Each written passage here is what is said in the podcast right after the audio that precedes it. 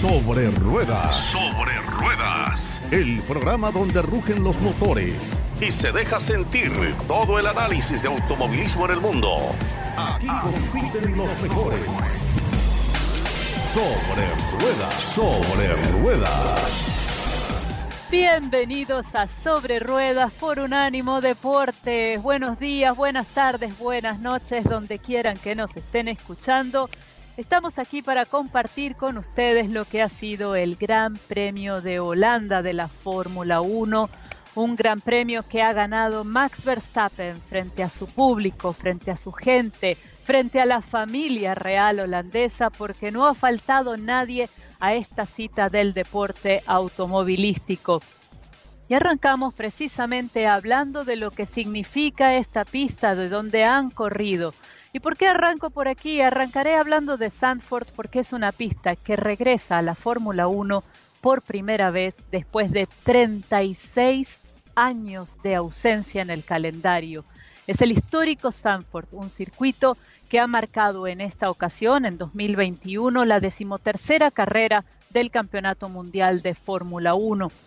Es una pista que la última vez que la Fórmula 1 pasó por aquí, el podio estuvo compuesto por tres grandes nombres que hoy en día son historia.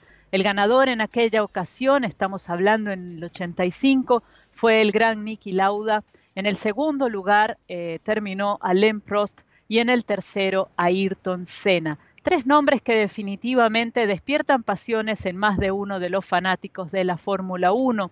Y es noticia también esta carrera porque estaba pautado el debut o el regreso al calendario de la Fórmula 1 en el 2020. Y en el 2020, como lo sabemos, pues eh, no se pudo disputar, hubo muchísimos cambios en el calendario a causa de la pandemia, eh, se temió en aquel momento que el campeonato de Fórmula 1 no se pudiera disputar o no fuese válido y sin embargo con la salida de algunos grandes premios y la incorporación de otros finalmente se realizó. Así las cosas, Sandford este año no solamente regresa al calendario de la Fórmula 1, sino que además lo hace con las gradas llenas de un público ferviente, admirador de su ídolo local de Max Verstappen, que el día de hoy les ha dado una gran alegría. Es una pista que además presentaba muchos desafíos y que cuando la Fórmula 1 se trasladaba del fiasco de Bélgica hacia Sandford esta semana, em, hablaba de cómo iban a poner a punto los autos. ¿Y por qué tantos desafíos? En primer lugar, porque es una pista para ellos mayormente desconocida. Si bien es cierto que los pilotos más jóvenes que han participado en las categorías inferiores, por ejemplo en la Fórmula 3, han tenido la ocasión de correr en Sandford, nunca lo habían hecho en la Fórmula 1. La Fórmula 1 tenía la simulación que le pueden dar los computadores y el software que ellos tienen a este efecto, pero no tenían práctica en el terreno. Y esta pista, eh, que no es la misma de 1985 porque ha sido renovada, eh, pues esto le ponía ese adicional de desafío. Ni siquiera era los equipos tenían esa información vieja de una pista en la que habían corrido con un tipo de autos completamente diferentes. Era todo nuevo, tan nuevo que esta pista presentaba para esta eh, ocasión dos novedades particularmente interesantes para la puesta a punto y para determinar luego cuál iba a ser la estrategia de la carrera. Y se trata de dos curvas, eh, una al final de, la recta que tiene un peralte de 18 grados, la llamada Ari Luyendijk, y eh, otra curva, Hugenholz, que tiene un peralte, la, la, curva 3, que tiene un peralte de 19 grados. Esta inclinación ponía realmente las cosas complicadas para la puesta a punto de los Fórmula 1 que normalmente corren en pistas más bien planas completamente. Al llegar al fin de semana, después de ese Gran Premio de Bélgica que por primera vez desde 2009 otorgó medios puntos, recordaremos que hubo una llamada o mal llamada, a mi juicio al menos, carrera de Fórmula 1 con un par de vueltas tras el coche madrina, el coche de seguridad. en una lluvia, bajo una lluvia torrencial, en una jornada en la que la carrera se alargó y se alargó y se alargó y nunca se arrancaba, esas dos vueltas fueron consideradas válidas, pero al no cumplirse el 75% de la carrera se otorgaron medios puntos. Así las cosas, llegaba mm, eh, Max Verstappen por detrás de Lewis Hamilton en el Campeonato Mundial de Pilotos y la gente de Mercedes por delante de la gente de Red Bull. Las cosas podían radicalmente cambiar eh, en este fin de semana, en esta carrera, en este Gran Premio de Holanda y así ha sido, porque al término de la jornada Max Verstappen se va de Holanda rumbo a Monza, el Gran Premio que tendremos la próxima semana como líder del campeonato. Hablemos un poquito de lo que ha sido eh, la carrera, de lo que ha sido este fin de semana. Ha sido una competencia en la que, como lo decíamos ya, Max Verstappen ha dominado. Arrancó desde la pole position y se mantuvo prácticamente como líder de carrera en todo momento, pese a que la gente de eh, Mercedes intentó con sus estrategias Em, jugar con la estrategia de neumáticos para ubicarse en el primer lugar, ya fuese con eh, Hamilton seguramente o con botas en algún punto de la carrera, pero siempre haciéndole la carrera a Lewis Hamilton, que es quien realmente está disputando el campeonato con Max Verstappen. El día viernes, el primer día de, pruebas de la Fórmula 1 en la pista, los pilotos no lograron dar muchas vueltas. Em, de hecho, para Lewis Hamilton, por ejemplo, fueron apenas 27 minutos de rodaje. Eh, los Ferrari estuvieron muy bien eh, en esas primeras eh, vueltas a la pista, pero se sabía que era porque los, los, demás equipos realmente no estaban sacando todos los haces debajo de la manga. El día sábado la cara fue muy diferente.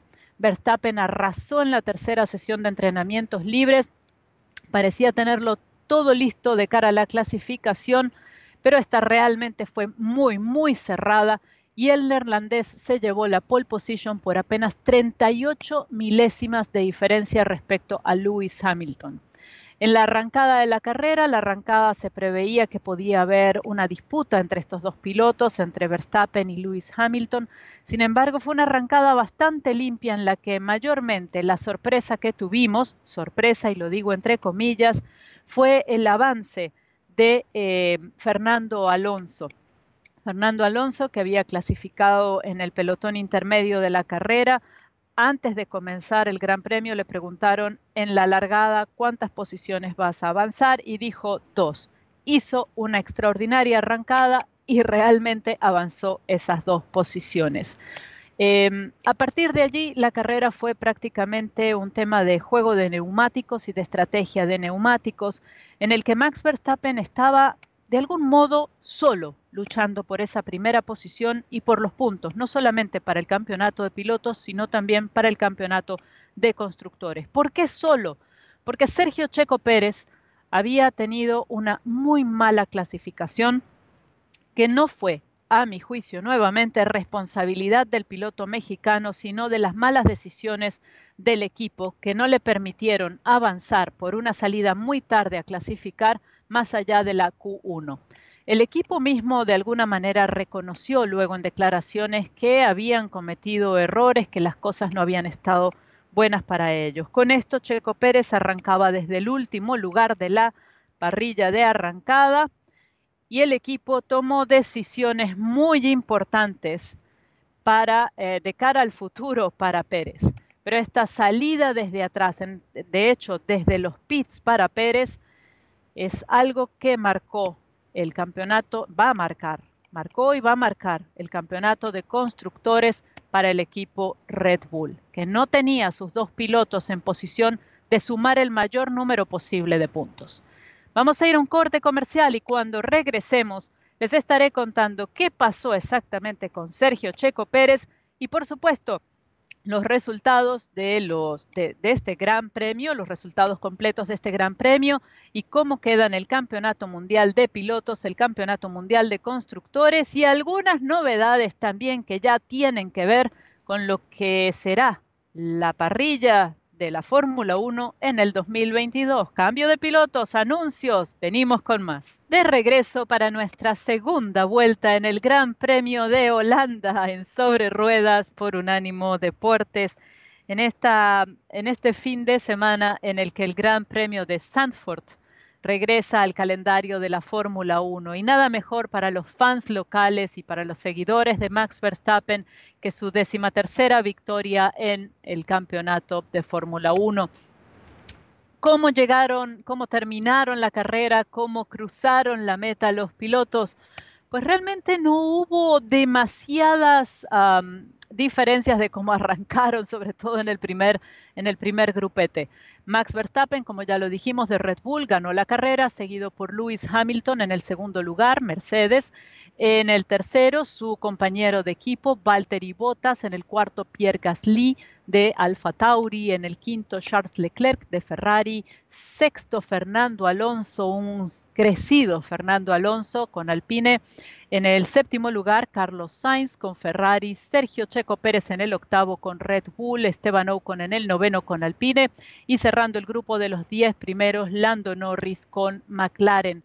Mencionábamos el caso de Sergio Checo Pérez antes de ir al corte comercial, después de una muy, muy mala jornada el sábado en la que Sergio Checo Pérez quedó fuera en la Q1 de la clasificación eh, él culpó al tráfico, pero realmente eh, la mala decisión del equipo de cuándo sacarlo a pista creo que fue lo que determinó este resultado. Así las cosas, Sergio iba a arrancar desde muy atrás y el equipo decidió hacer cambios en el auto, porque ya que arrancaban tan desde atrás, lo mismo da, sinceramente, arrancar desde los pits, eh, que es la penalización que llevaban si decidían hacer cambios en el motor. No nos olvidemos que la Fórmula 1 permite tres motores por temporada, ya algunos componentes iban a necesitar reemplazo pronto. Entonces, si vas a tomar la penalización, tómala hoy, que es un día en el que ya las cosas iban a ser complicadas, iba a tener Sergio que emprender una remontada desde atrás para poder tratar de sumar algún punto. Se montó el tercer motor de combustión, el turbo las unidades eh, MGU-H y MGU-K, que son eh, parte de estas unidades de potencia que lleva la Fórmula 1. No nos olvidemos también eh, que Sergio Checo Pérez es el único piloto junto con Yuki Tsunoda hasta este punto de la temporada que ha superado el límite de baterías y centralitas que están permitidas en la Fórmula 1 por temporada, que son dos. Ambas unidades las había cambiado en la carrera de Silverstone y eh, con esto ya de una vez tomaban la penalización por, por este cambio y en vez de arrancar último desde la parrilla de salida, arrancas último desde los pits. Eh, Sergio Checo Pérez se llevó hoy eh, y, creo que, que en muy buena lead y realmente merecido el título del piloto de la jornada, piloto del día. Checo remontó desde esa salida en los pits hasta el octavo lugar, eh, sumando puntos para el equipo. Y cuando miramos el campeonato, cómo queda el campeonato mundial de pilotos y el de constructores, hay que decirlo allí. Mercedes en el campeonato de constructores está adelante en el primer lugar con 344,5 puntos por esa carrera, esos medios puntos otorgados en Bélgica. Está por delante de Red Bull, Red Bull con 332.5. ¿Por qué Red Bull, teniendo superioridad técnica en este momento en la pista, aparentemente por lo que nos demuestran los resultados en la carrera es así? En todo caso están muy pegados de Mercedes, pero parecieran tener una pequeña ventaja competitiva al menos. ¿Por qué están en segundo lugar de constructores? Precisamente porque no tienen de forma consistente a sus dos pilotos sumando puntos para campeonato de constructores en la medida en que pudieran sumar. Si hoy Checo Pérez hubiese arrancado más adelante, si el equipo no se hubiese equivocado en la clasificación y Checo hubiese podido hacer su trabajo como debía hacerlo, como nos tiene acostumbrado a hacerlo, y hubiese arrancado desde un poquito más adelante, el resultado hoy pudiera haber sido diferente, porque seguramente Sergio hubiese sumado más puntos para el campeonato de constructores. No nos olvidemos que incluso Eh, Mercedes está en desventaja en este sentido porque en el Gran Premio de Azerbaiyán ninguno de sus dos autos, ni el de Bottas ni el de Hamilton, sumaron puntos.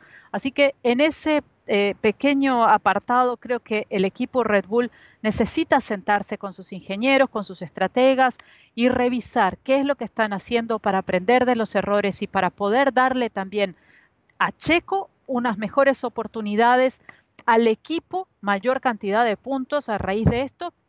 Y por supuesto a Max Verstappen, un piloto que juegue junto con él, que haga equipo, porque en la arrancada el día de hoy fue muy claro, muy obvio, teníamos a un eh, Max Verstappen solo adelante y luego teníamos a los dos Mercedes que entre ellos se van a ayudar, van a hacer el trabajo precisamente para ir sumando los puntos para el campeonato de pilotos y por supuesto se esperaría que para eh, el campeonato de pilotos, em, perdón, para el campeonato de constructores los puntos entre ambos pilotos y para el campeonato de pilotos si Botas pudiera ayudar a Lewis Hamilton. Ahora bien, Dicho esto, sobre el final de la carrera presenciamos algo que normalmente no presenciamos. Está en juego el, puesto de botas en el equipo Mercedes. Se dice que ya se ha firmado su cambio, que él sale de la escudería. Esto no se ha anunciado públicamente. Los pilotos han mantenido hermetismo total al respecto, pero pudiera ser así. Y de hecho, una de las cosas que parece hacer eh, énfasis en este posible eventual pronto anuncio, es que al final de la carrera le dicen a Valtteri Bottas, Valtteri, no hagas la vuelta más rápida, no le quites ese punto a, Hamilton. Hamilton necesita cada punto y la vuelta rápida otorga un punto. Valtteri Bottas pregunta, ¿por qué? ¿Para qué cambiamos entonces los neumáticos? El equipo le responde, porque tenías vibraciones. Nunca antes el tema de las vibraciones había salido a colación, no se había mencionado en ninguna de las conversaciones de radio, ni el piloto lo había sentido aparentemente en el auto. Con lo cual Valtteri Bottas no solo no responde eh, verbalmente, sino que decide responder con el pie en el acelerador y marca esa vuelta más rápida en carrera. Que luego eh, la pierde, posteriormente la pierde esa vuelta más carrera, más rápida, perdón, en la carrera, pero eh, ya sobre el final, su respuesta fue eh, a lo que el equipo le pide un poco como aquel famoso baja la velocidad Rubens Barrichello y déjate pasar eh, por Schumacher, Schumacher es más rápido que tú, pues él, Valtteri Bottas, ha respondido diferente.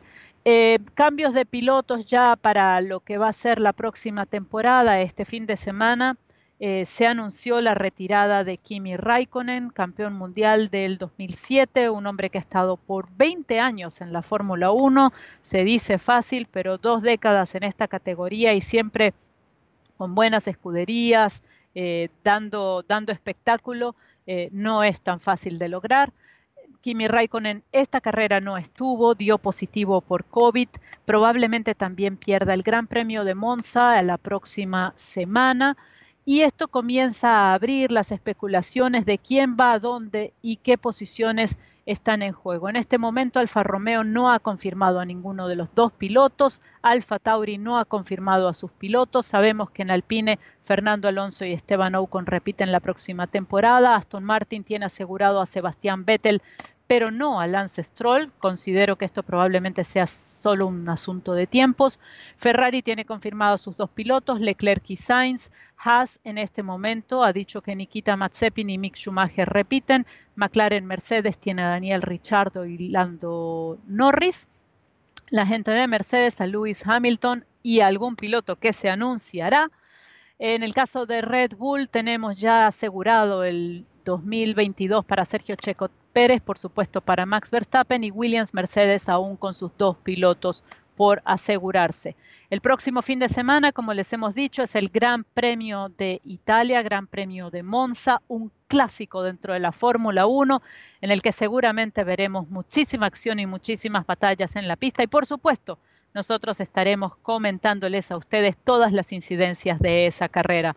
De momento esto es todo en la Fórmula 1, pero ya volvemos de los comerciales con algunas notas de industria que nos trae nuestro compañero Jaime Flores. Aquí estamos de nuevo con ustedes en Sobre Ruedas a través de Unánimo Deportes y hay noticias en la industria automotriz que no son muy halagüeñas para los vehículos eléctricos. A ver, eh, todos sabemos que el liderazgo en el tema de los vehículos eléctricos lo tiene la compañía norteamericana Tesla. Desde hace tiempo, Tesla ha venido siendo la pionera en esto de los vehículos eléctricos, no solamente en el mercado de los Estados Unidos, sino además en otros mercados en el resto del mundo. Tesla tiene fábricas en Europa, tiene fábricas en China vende muy bien sus productos en esos mercados. Mm, los productos de Tesla además son eh, líderes en mercados como el de Noruega, entre los países nórdicos. Eh, eh, aquí en los Estados Unidos ha habido algunos problemas con Tesla, pero no tanto con los vehículos. Inicialmente sí hubo unos problemas con los vehículos, hay que reconocerlo, pero de un tiempo para acá, más que los vehículos, lo que le ha traído problemas a Tesla ha sido su sistema de piloto automático, Nicky, que como tú bien lo sabes, pues se ha visto involucrado en varios eh, procesos judiciales como resultado de accidentes lamentables, que inclusive han causado la muerte de algunas personas y que mm, se atribuyen a deficiencias en el diseño y en eh, la operación de los sistemas de piloto automático de estos vehículos eléctricos.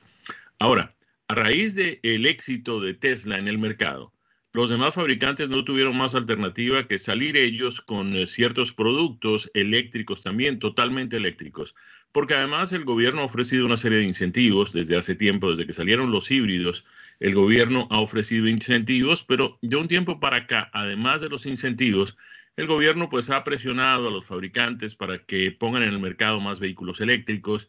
El actual gobierno ofreció además comprar mm, una cantidad significativa de vehículos eléctricos para ir reemplazando los vehículos oficiales, los que prestan servicio a las diferentes agencias gubernamentales, que hoy son vehículos con motores de combustión interna, pero que en un momento dado pues pasarán a ser en su mayoría vehículos eléctricos.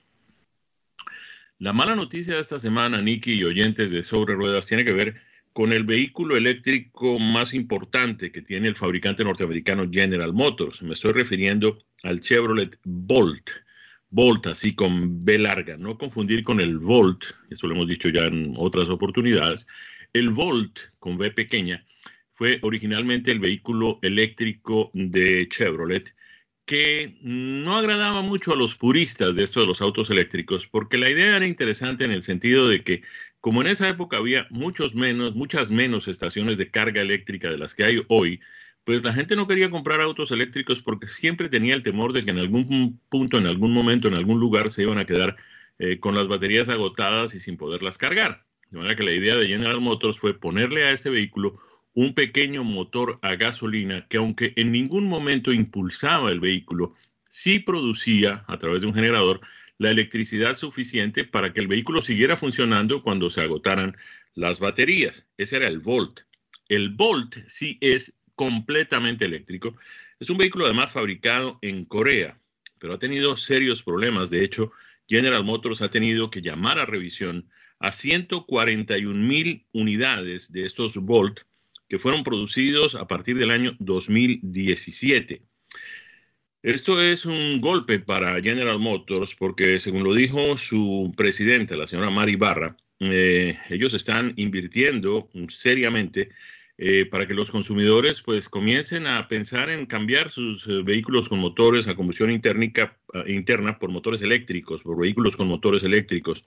Y en esto la compañía pretende invertir 35 billones o como diríamos nosotros en nuestra nomenclatura, 35 mil millones de dólares en vehículos autónomos y eléctricos entre los años 2020-2025. De manera que esta llamada a revisión de estos 141 mil vehículos pues podría ser un duro golpe para General Motors, además porque mm, no solamente en materia de relaciones públicas y de publicidad, esto es negativo, sino que además pues tendrá un costo significativo en dinero que podría llegar al billón o a los mil millones de dólares. ¿Qué te parece, Nick? Hombre, Jaime, me, has dejado pensando en más de un punto, ¿no? Este Bolt, eh, yo lo tuve apenas eh, la última vez en, en 2020, pleno año de pandemia, eh, y me, mm, una de las cosas que me gustó fue que había ampliado el rango de autonomía, llegaba a las 259 millas con una carga completa.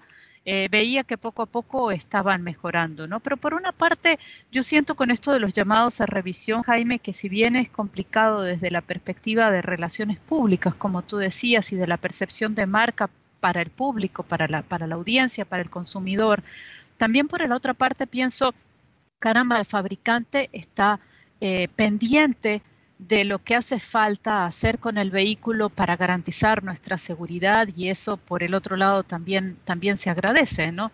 Entonces siempre tengo frente a los llamados a revisión esta mezcla de sensaciones y no sé em, qué tanto puede favorecer o afectar negativamente a la marca. ¿Tú, ¿Tú cómo lo ves? A ver, yo coincido completamente contigo. Es más, yo creo que los llamados a revisión tienen mucho más de positivo que de negativo. Es un poco incómodo tener que llevar el vehículo al concesionario, pierde uno algo de tiempo, etcétera, pero primero, eso no tiene ningún costo. Segundo, eh, es decir, le van a cambiar las piezas o lo que sea necesario, lo van a revisar, se lo van a devolver a uno eh, completamente eh, seguros de que el vehículo está funcionando no solamente en la parte o en el tema que causó la revisión, sino además en todo el resto. De manera que pues es, es, es importante que eso suceda y sobre todo que no tenga ningún costo. Ahora, el problema es que eso sí tiene, aunque no tiene un costo para nosotros los consumidores, sí tiene un costo significativo para el fabricante, porque tiene que pagar por la pieza que hay que cambiar, el envío de esa pieza a cada uno de los concesionarios y además la mano de obra de los mecánicos en el concesionario. Todo eso va por cuenta del fabricante. De manera que, pues, eh, en, el, en, este caso, tratándose de una cifra tan significativa de vehículos, pues tiene un costo eh, bastante grande, más de mil millones de dólares. Pero así como hay noticias, pues, no tan halagüeñas en el tema de los vehículos eléctricos, hay otras que son muy buenas. Esta tiene que ver con un fabricante. Se trata de Rivian, que desde hace tiempo anunció que fabricaría utilitarios deportivos y pickups eléctricos en los Estados Unidos y los comercializaría no solamente en ese mercado, sino en otros mercados. Vimos algunos de estos productos. A ver, mm, el fabricar mm, utilitarios deportivos y pickups eléctricos tiene una ventaja enorme y es que siendo el vehículo más grande, eh, estando la gente acostumbrada a que estos vehículos sean más pesados, pues obviamente no hay que preocuparse mucho por el tamaño ni el peso de las baterías, cosa que sí es preocupante cuando se fabrican vehículos como el caso del Bolt, que por ser compactos, pequeños y además livianos, cuando les pones muchas baterías, pues es eh, mm, más complicado. Ahora, el tener más baterías en estos pickups y en estos utilitarios deportivos permite tener mayores autonomías, que como lo hemos dicho siempre, ha sido el gran cuello de botella en estos los vehículos eléctricos. De manera que Rivian va muy bien, ya tienen algunos modelos en producción, adquirieron una planta de Mitsubishi que el fabricante japonés, que ahora hace parte del grupo Nissan, eh, dejó en el estado de Illinois. Eh, los vehículos ahora de Mitsubishi, la mayoría son pues eh, reconversiones de vehículos de Nissan. Es el caso del nuevo Outlander, que es fundamentalmente la misma plataforma del Nissan Rogue. Pues en vista de que esta planta de Mitsubishi pues quedó vacante, la compañía Rivian la ha tomado y ahora está mm, tratando de sacar acciones al mercado en las bolsas de valores. Está trabajando en lo que se conoce como un IPO, que es una oferta pública de acciones, y para eso cuenta con el respaldo nada menos que de Amazon, del señor Jeff Bezos y también de la compañía Ford, lo que no descarta la posibilidad de que en un futuro los vehículos de Rivian puedan ser vendidos también en los concesionarios de Ford. De manera que así como hay noticias pues eh, preocupantes en el sentido de que mm, General Motors ha tenido que llamar a revisión a una cantidad significativa de sus automóviles Volt, pues también lo de Rivian parece ir por muy buen camino. Sus vehículos son interesantes, el diseño es bastante novedoso y además pues eh, tienen gran autonomía, son pickups y utilitarios deportivos de gran tamaño. Nosotros vamos a cumplir compromisos y cuando regresemos estaremos compartiendo con ustedes impresiones de manejo de un par de vehículos que han pasado por nuestro driveway por estos días. Se trata del Toyota Sequoia TRD y también del Ford Ranger Tremor. Vamos a hablar de esos vehículos, vamos a contarles nuestras impresiones de manejo cuando regresemos después de estos mensajes aquí a Sobre Ruedas a través de Unánimo Deportes. De regreso en Sobre Ruedas por Unánimo Deportes en este segmento en el que Jaime nos va a contar qué vehículos ha venido manejando. Ya nos hizo un adelanto en el segmento anterior. Jaime, no solamente cuéntanos qué has estado manejando, sino si tuviste alguna preferencia esta semana por esos vehículos. A ver, Nicky, eh, estuve manejando el Toyota Sequoia y también el eh, Ford Ranger mm, en sus versiones, digamos, un poco más sofisticadas y un poco más deportivas, sobre todo más deportiva en el caso de la Toyota Sequoia, pero más, digamos, apta para fuera de camino en el caso de la Ford Ranger. Empecemos con la Toyota Sequoia. La, la Sequoia que nos tocó es la TRD TRD es la sigla de Toyota Racing Development, es decir, desarrollo de Toyota para vehículos de alto desempeño, vehículos eh, de carreras. La verdad es que yo no me imagino una Sequoia eh, como vehículo de carreras, pero de todas maneras, pues mm, miremos lo que tiene que ver con alto desempeño. Sí, sin lugar a dudas, esta Toyota Sequoia es un vehículo de muy alto desempeño. Es el pickup de gran tamaño de la compañía japonesa. Ha estado en el mercado por muchos años Mm, a mi manera de ver, demasiados años, porque eh, pertenece a esa mm, categoría de los utilitarios deportivos que desde hace más de una década están en proceso de desaparecer.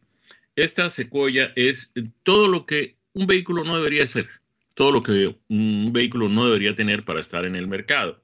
Eh, cada vez la vemos menos en las calles y es el resultado de que cada vez menos la gente quiere un vehículo de estas características. Estamos hablando de un mm, utilitario deportivo, capacidad para siete pasajeros, tres filas de asientos.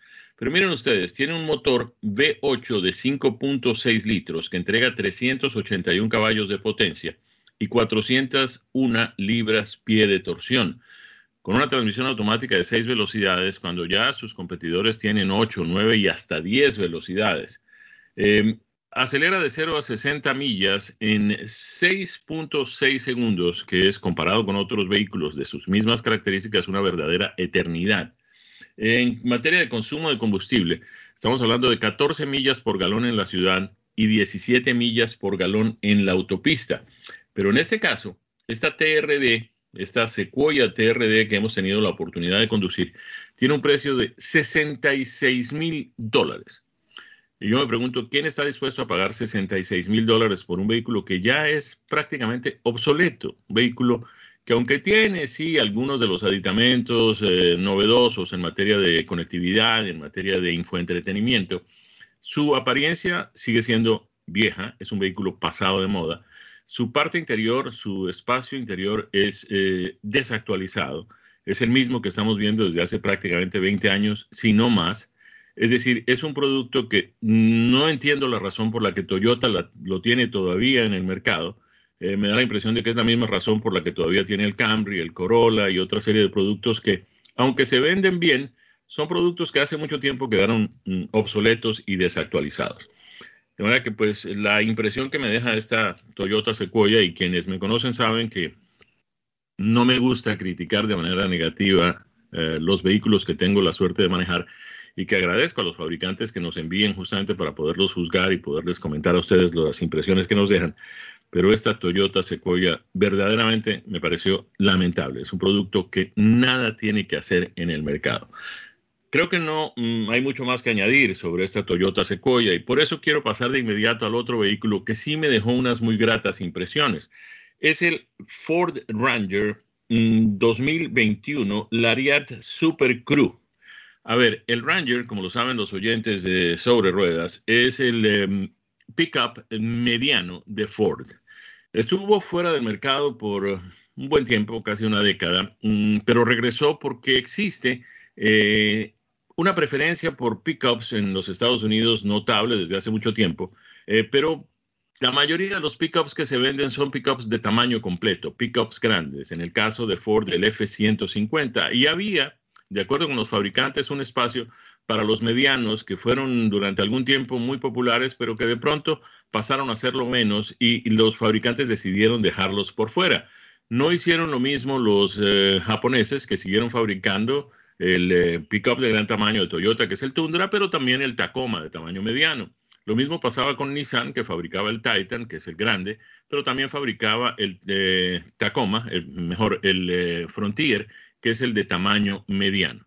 Pues bien, General Motors tomó la delantera entre los norteamericanos y puso el Chevrolet Colorado y el GMC Canyon en el mercado, y Ford entonces lanzó de nuevo el Ranger, y de esto hace ya casi un lustro. Eh, vienen ahora modelos de pickups un poco más pequeños. Ya Hyundai puso en el mercado el Santa Cruz, Ford ha puesto en el mercado el Maverick, que son todavía más pequeños que este Ranger. Ese Ranger lo probamos eh, en su versión original y nos pareció un vehículo de excelentes características. Tiene todo lo que puede ofrecer un vehículo pickup de gran tamaño, pero mucho más económico en cuanto a consumo de combustible, mucho más eh, compacto en cuanto a las dificultades que a veces un pickup de gran tamaño tiene para el tránsito en las ciudades y sobre todo el estacionamiento. Unas cifras de consumo de combustible mucho más razonables Estamos hablando de 19 millas por galón en la ciudad, 19 en la autopista. Es un vehículo que viene con un motor turbo cargado de cuatro cilindros con 2.2 eh, litros de desplazamiento y que entrega 270 caballos de potencia y 310 libras por pie de torsión. En el caso del que manejamos esta semana es la versión Tremor, Tremor eh, que le pues otorga unas características y unas capacidades, unas habilidades, pues para comportarse muy bien en eh, terrenos agrestes, fuera de carretera, en fin, todo ese tipo de cosas. De manera que pues nos dejó una muy buena impresión este mm, Ford Ranger, que tiene un precio, esto sí, un poquito elevado, pero teniendo en cuenta las características del vehículo no lo es tanto. Estamos hablando de 47.955 dólares, eh, cerca de 48 mil dólares prácticamente, pero es un pickup de cuatro puertas con muy buenas condiciones de manejo, em, sofisticación y comodidad extrema en los em, asientos para hasta cinco pasajeros y además todas las características de un pickup que le permite a uno pues eh, esa capacidad de poder llevar cosas en el eh, platón, en la cama, en la tolva, sin tener mm, que incomodar a nadie ni a nada. Muy bien en materia de seguridad, eh, tiene cuatro estrellas en lo que tiene que ver con la clasificación general para el pasajero y para el conductor, cuatro estrellas para el pasajero, cinco para el conductor, cinco estrellas en eh, los choques laterales, tanto para los pasajeros que van en la silla delantera como para los que van en la silla trasera. Y tratándose de un pickup, pues tiene tres cifras en cuanto a rollover, es decir, en cuanto a volcaduras, tres estrellas, que siendo un pickup no lo es absolutamente para nada negativo. De manera que pues ahí está, dos vehículos que tuvimos el placer de conducir por estos días.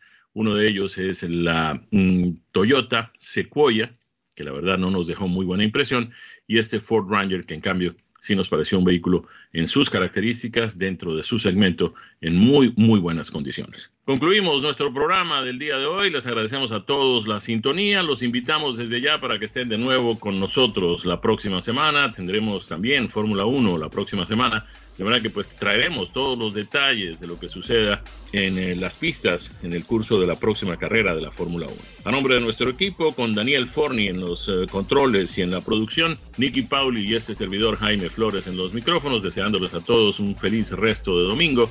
Que la pasen muy bien. Felicidades.